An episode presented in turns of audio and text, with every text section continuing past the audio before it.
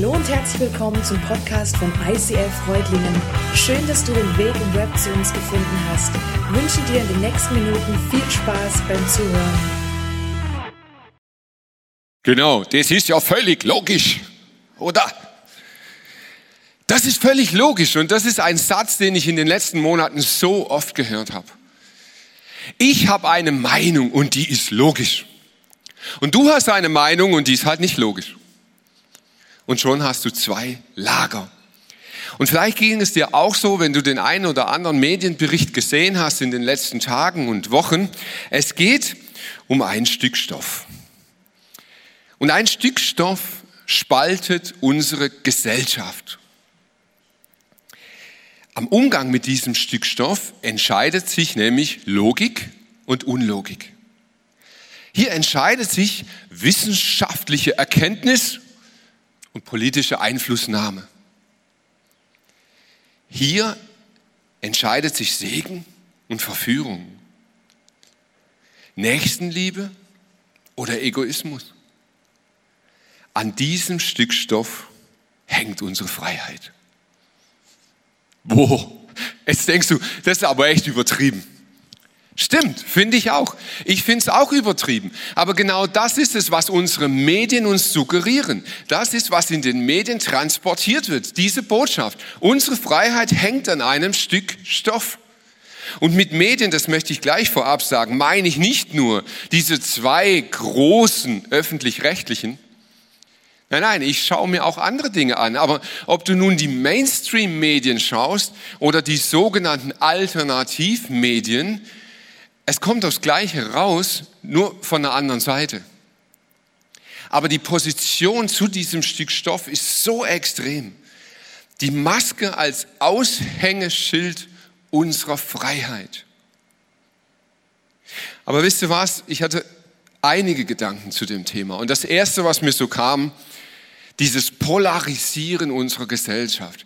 Hey, nicht jeder, der die Maske nicht trägt, ist ein Verschwörungstheoretiker.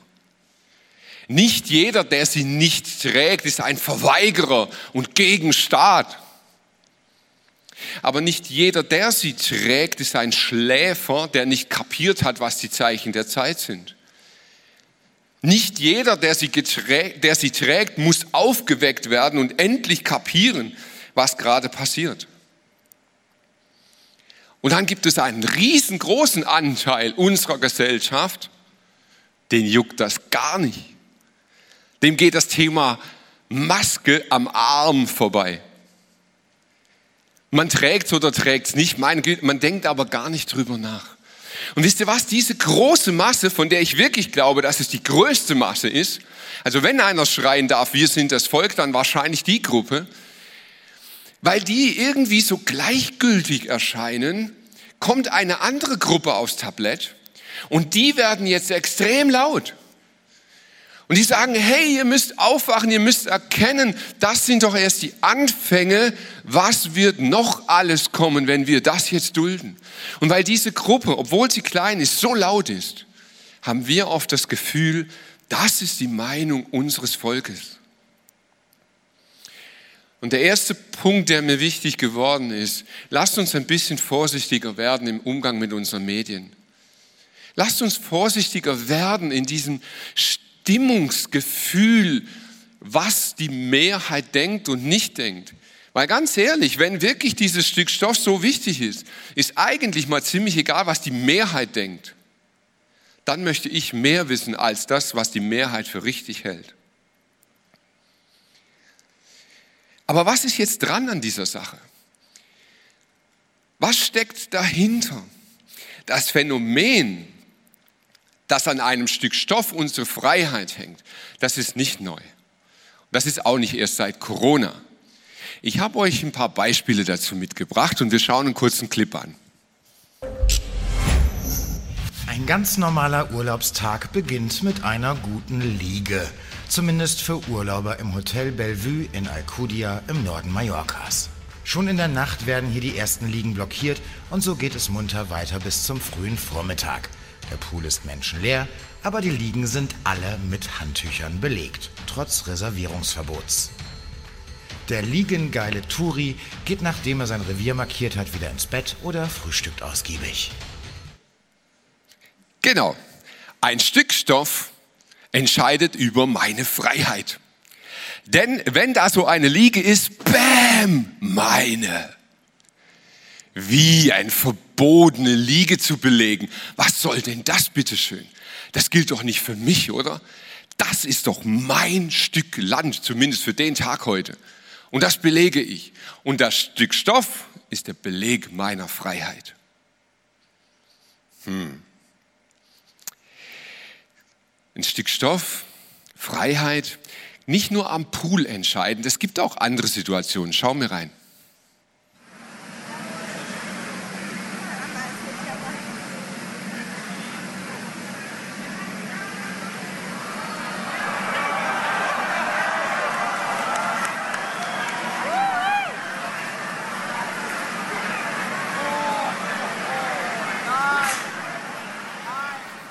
Jawohl, so sieht Freiheit aus, oder? Da ging es auch um ein Stück Stoff oder vielmehr gesagt um ein Stück Papier. Da gab es bei einem großen Discounter endlich wieder Klopapier. Und die Leute sind in aller Freiheit einkaufen gegangen, wie man sieht. Wow. Das Stück Stoff kann aber auch andersrum ein Problem sein.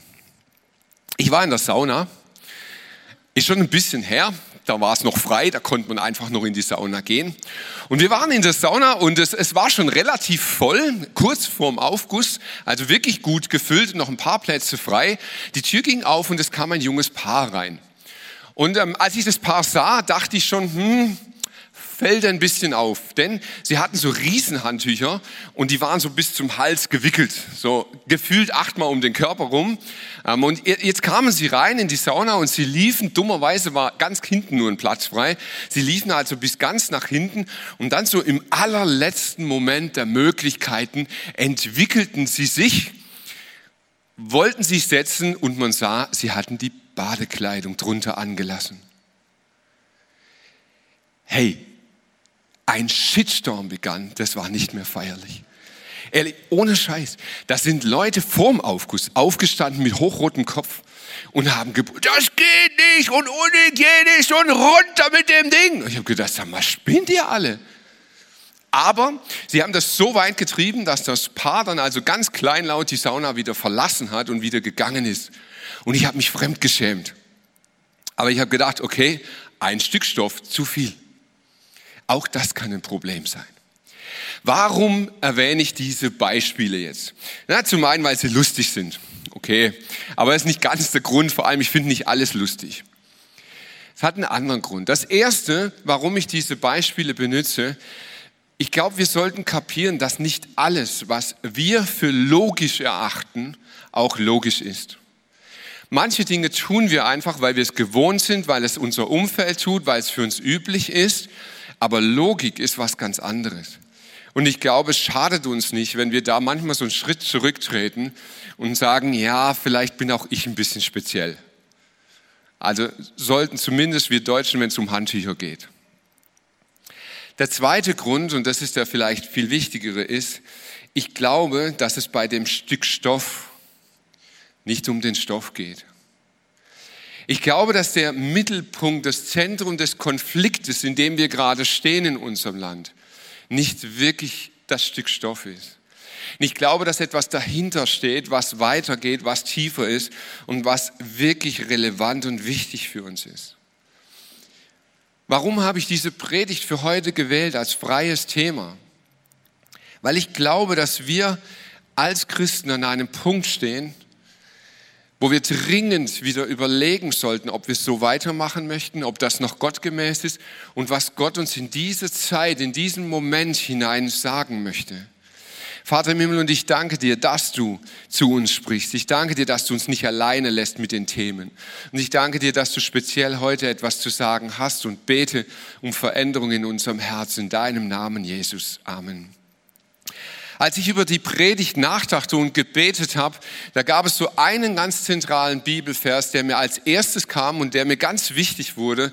Und ich möchte ihn über diese Predigt stellen. Und der steht im Römer 12, Vers 2.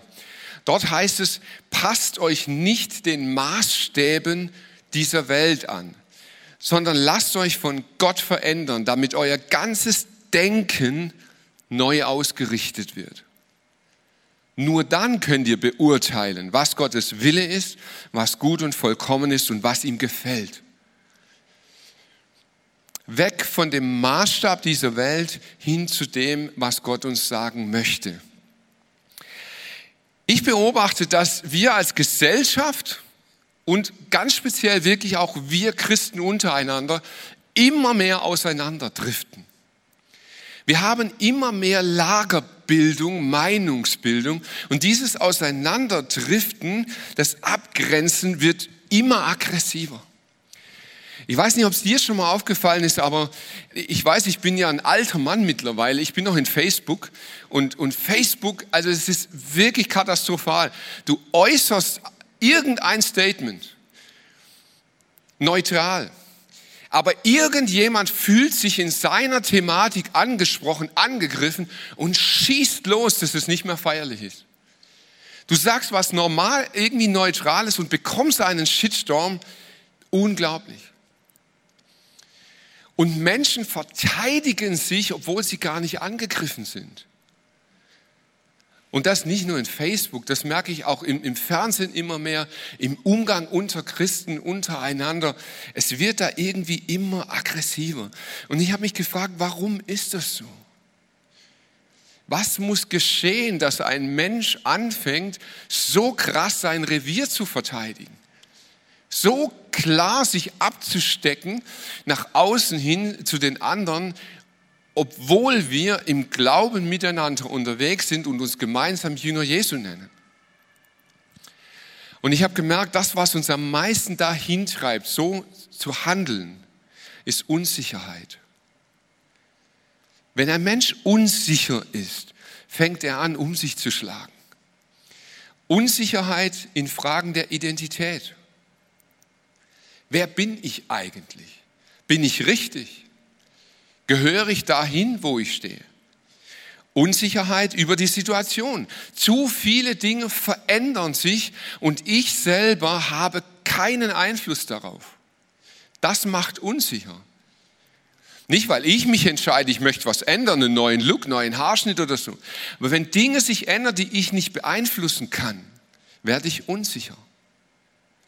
Unsicherheit über unseren Status. Was bin ich wert?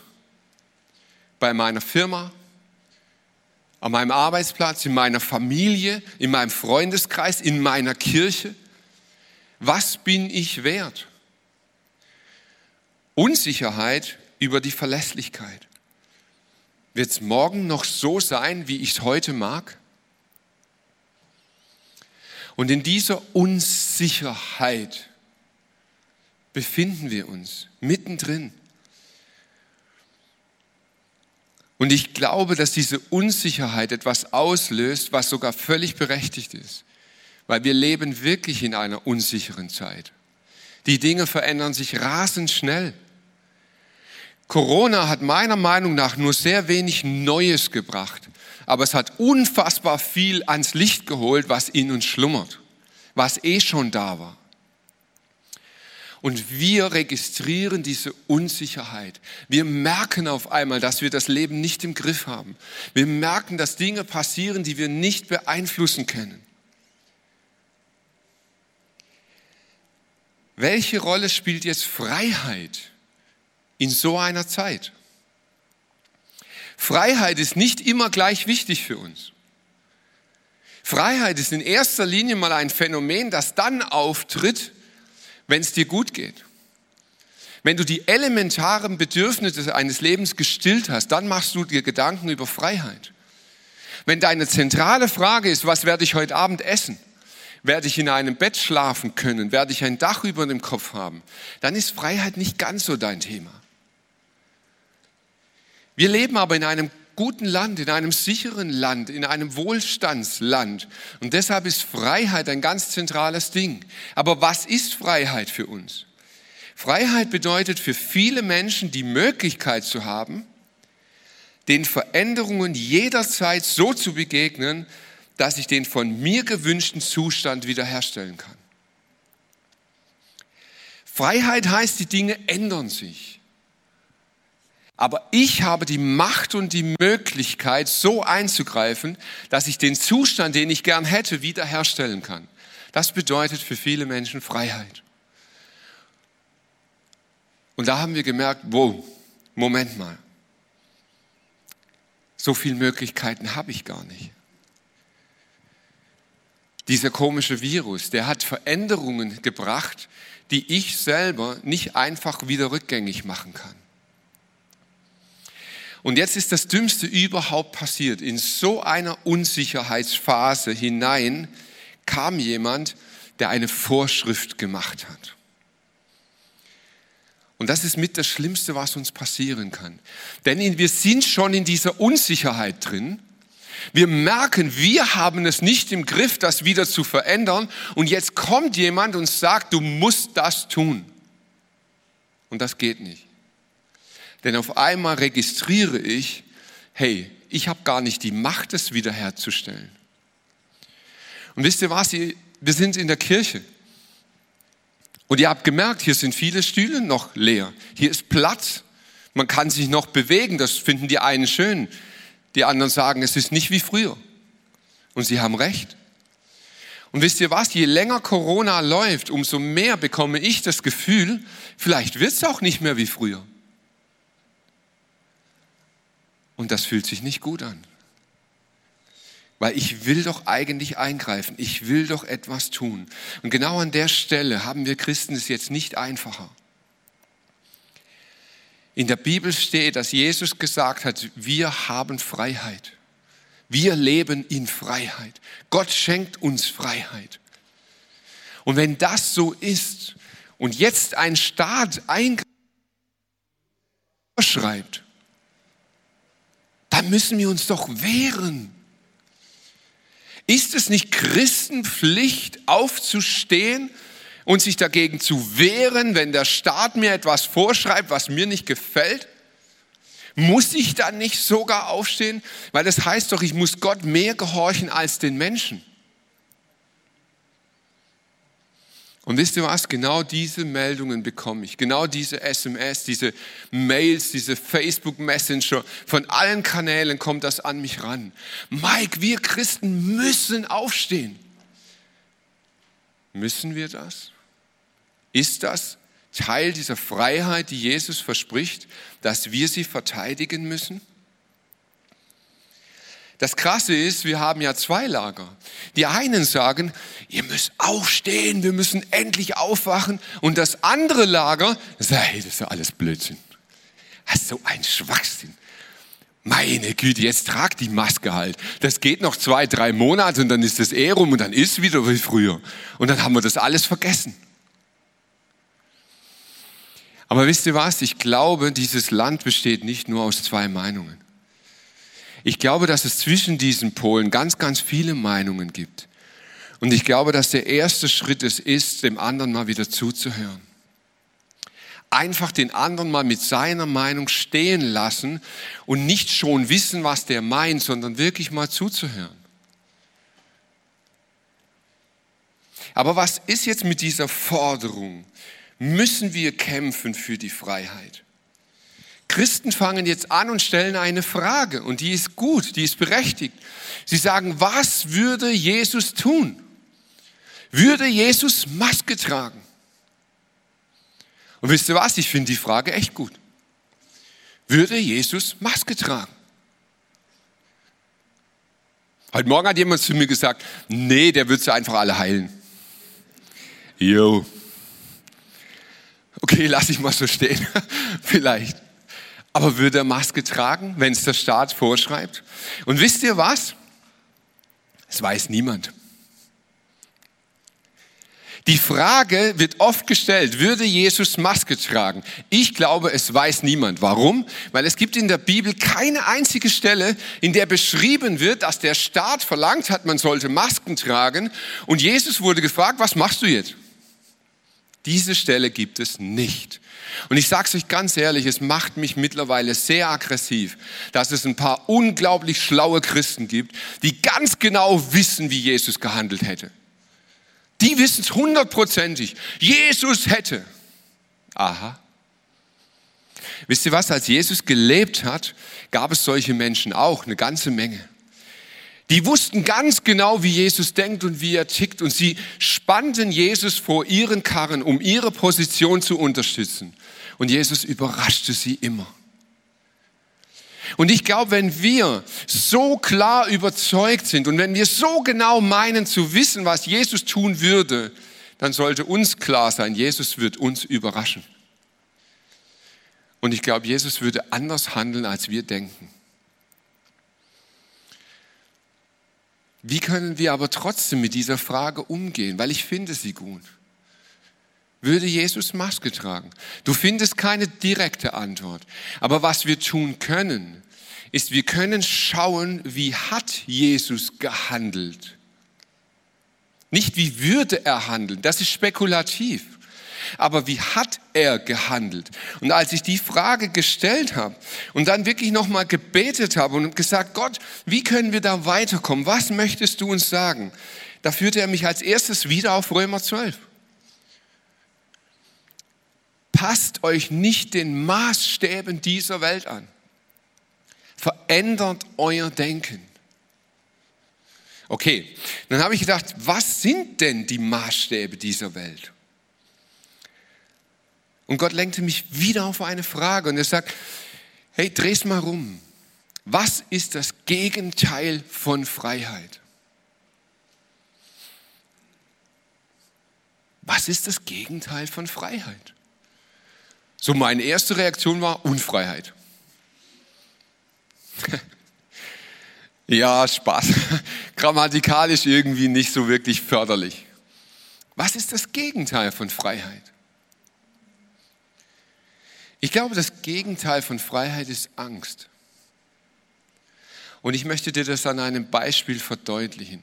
Stell dir mal eine große Spirale vor. Ja, die beginnt so ganz weit, so im Kreis, so offen und dann dreht die sich und dann wird die enger und bewegt sich nach unten und wird enger und enger und enger und irgendwann ganz da unten ist Schluss. Habt das Bild, so die Vorstellung? Gut. Du befindest dich jetzt irgendwo in der Mitte. Angst ist die Richtung in der Spirale nach unten innen. Angst führt dazu, dass dein Radius enger wird dass deine Möglichkeiten geringer werden, dass du immer mehr dich auf eine Sache fokussierst und immer mehr denkst, es gibt nur diesen einen Weg raus, es ist nur eine, eine einzige Möglichkeit. Und ganz am Ende ist es so eng, dass auch die letzte Möglichkeit nicht mehr besteht. Das ist Angst. Übrigens merke ich, dass das der häufigste Umgang von uns Christen mit dem Thema Endzeit ist. Wir wissen auf einmal ganz genau, was kommen wird. Und die Möglichkeiten, was kommt, werden immer enger. Es muss genau so geschehen. Und wir wissen ganz genau, was das Zeichen des Antichristen ist. Und wir wissen alles hundertprozentig. Und es gibt nur diese eine Möglichkeit. So wird es kommen. Und am Ende ist Angst. Angst vor dieser Endzeit. Freiheit ist jetzt genau die Umkehrbewegung nach oben, in die, in die Weite, in die Offenheit, mehr Möglichkeiten sehen. Und das kannst du jetzt fromm sehen oder einfach psychologisch sehen. Freiheit heißt, ich sehe mehr Möglichkeiten.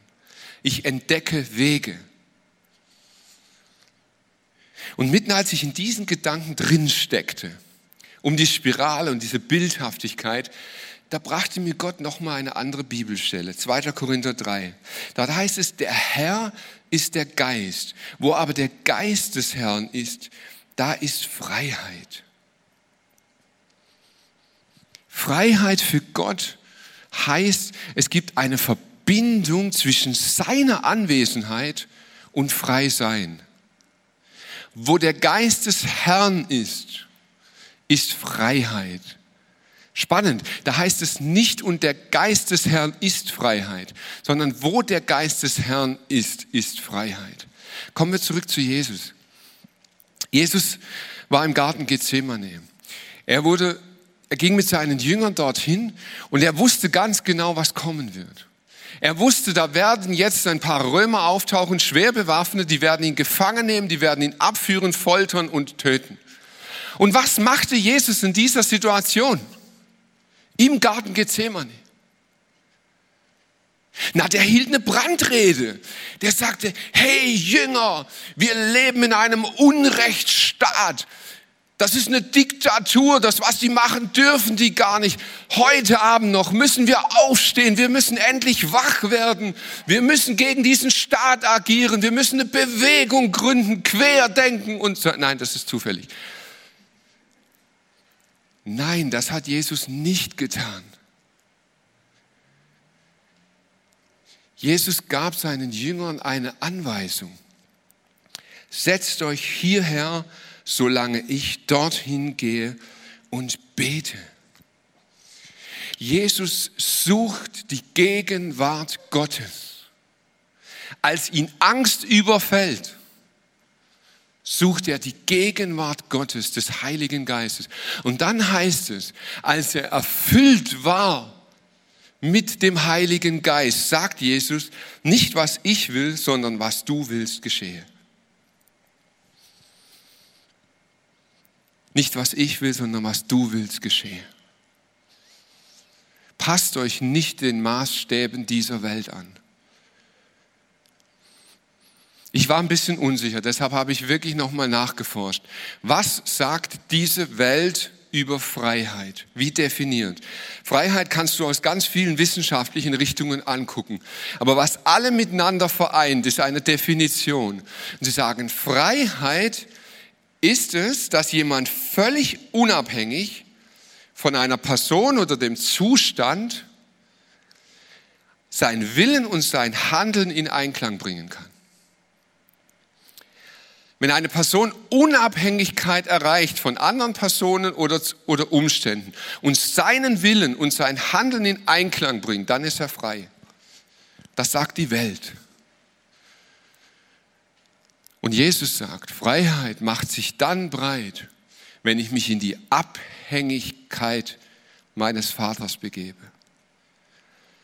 Und merkt ihr was? Das sind 180 Grad auseinander. Das ist das genaue Gegenteil. Gott sagt, ändert euer Denken. Dann werdet ihr verstehen, was mein Wille ist. Die Welt suggeriert dir, du bist dann frei, wenn du völlig unabhängig bist. Jesus sagt dir, du bist dann frei, wenn du in der vollen Abhängigkeit des Vaters bist. Jesus ging in diese Abhängigkeit und dann ans Kreuz. Und wisst ihr was? Es ist so verrückt. Jesus ging freiwillig an dieses Kreuz. Jesus hing an diesem Kreuz. Und ich bin hundertprozentig überzeugt, bis zum letzten Moment hatte er jede Freiheit. Er hätte die Engel herbeirufen können. Er hätte von dem Kreuz runtersteigen können. Er hätte sagen können, hey, das ist alles Humbug. Lass diesen ganzen Quatsch. Ich gehe davon. Das hätte Jesus alles machen können. Jesus verzichtete auf seine Freiheit um unser Willen. Weil er sagte, dein Wille soll geschehen. Und dann starb er und dann ging er ins Grab. Und nach drei Tagen wurde er wieder auferweckt. Und dann kamen Frauen an dieses Grab. Und wisst ihr, was das allererste war, was diese Frauen gefunden haben? Ein Stück Stoff.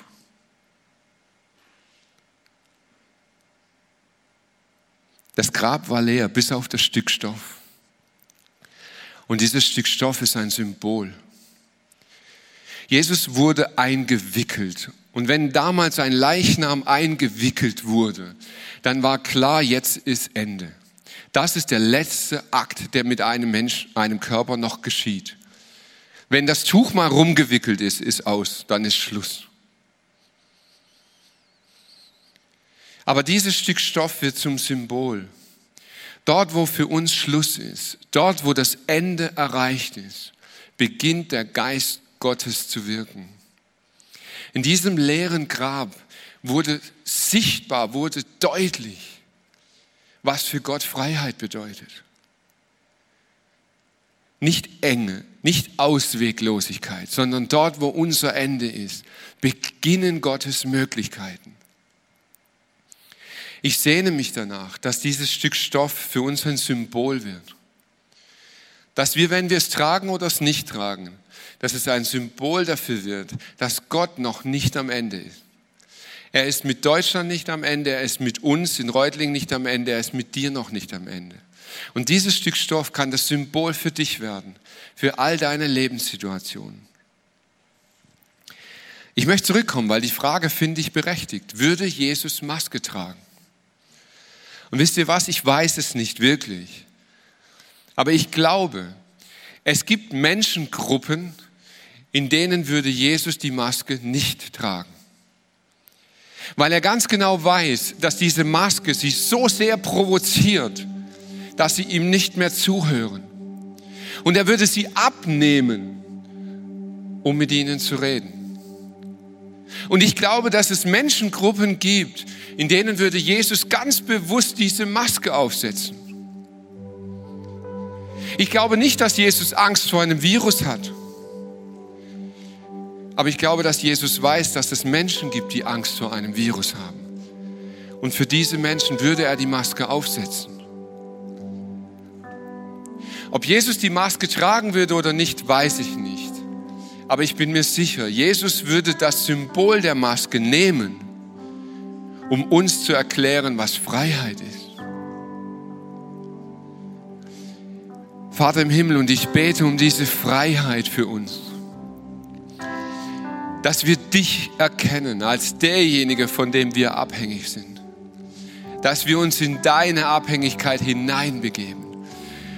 Vater, und ich bete, dass egal, wo sich Angst in unserem Leben breit gemacht hat, egal, wo wir dabei sind, in dieser Spirale einer Ausweglosigkeit zuzusteuern, ich bete, dass dein Geist uns erfüllt und Freiheit in uns bewirkt.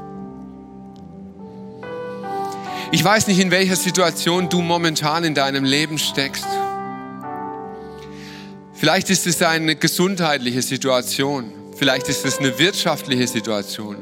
Vielleicht ist es eine Beziehung, dein Arbeitsplatz, deine Ausbildung. Vielleicht bist du momentan dabei, diese Spirale zu erleben. Und du hast das Gefühl, dass deine Möglichkeiten immer geringer werden. Du hast das Gefühl, dass es immer weniger Chance gibt, aus diesem Ganzen noch auszubrechen.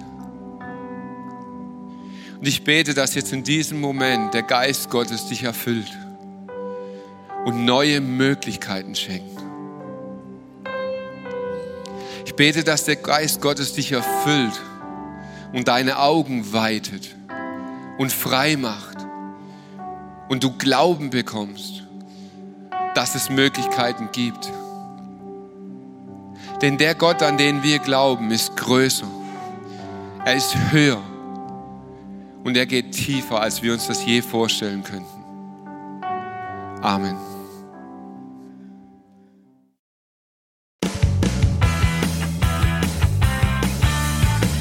ICF Reutlingen sagt Dankeschön fürs Reinklicken. Weitere Infos findest du unter www.icf-reutlingen.de.